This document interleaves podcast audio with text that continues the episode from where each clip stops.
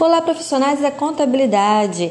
Este é o podcast Além da Notícias com RJ, conectando você na área contábil.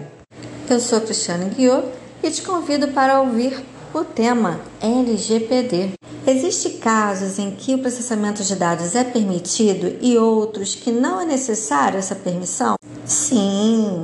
O processamento de dados pessoais só pode ser realizado mediante consentimento do titular ou para o cumprimento de obrigações legais ou regulamentares pelo controlador, pela administração pública para o processamento e uso compartilhado de dados necessários à execução de políticas públicas, quando necessário para a execução dos contratos, para o exercício regular de direitos em processos judiciais, administrativos ou arbitrais para a proteção da vida ou da segurança física do titular ou de terceiros, também para a proteção da saúde exclusivamente em procedimentos realizados por profissionais de saúde, serviços de saúde ou autoridades afins.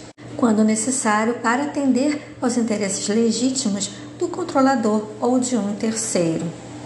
A proteção de crédito também entra nesse pedido de permissão.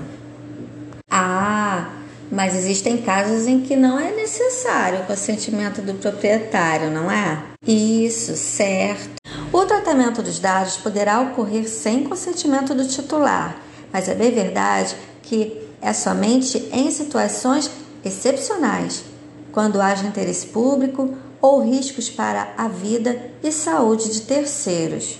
Alguns princípios devem ser observados pela Lei 13.709. Está lá no artigo 6 é a finalidade, adequação, necessidade, livre acesso, qualidade dos dados, transparência, segurança, prevenção, não discriminação e responsabilização e prestação de contas.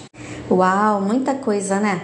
Até aqui você viu o que é a LGPD, o que são os dados pessoais e o que é o tratamento de dados.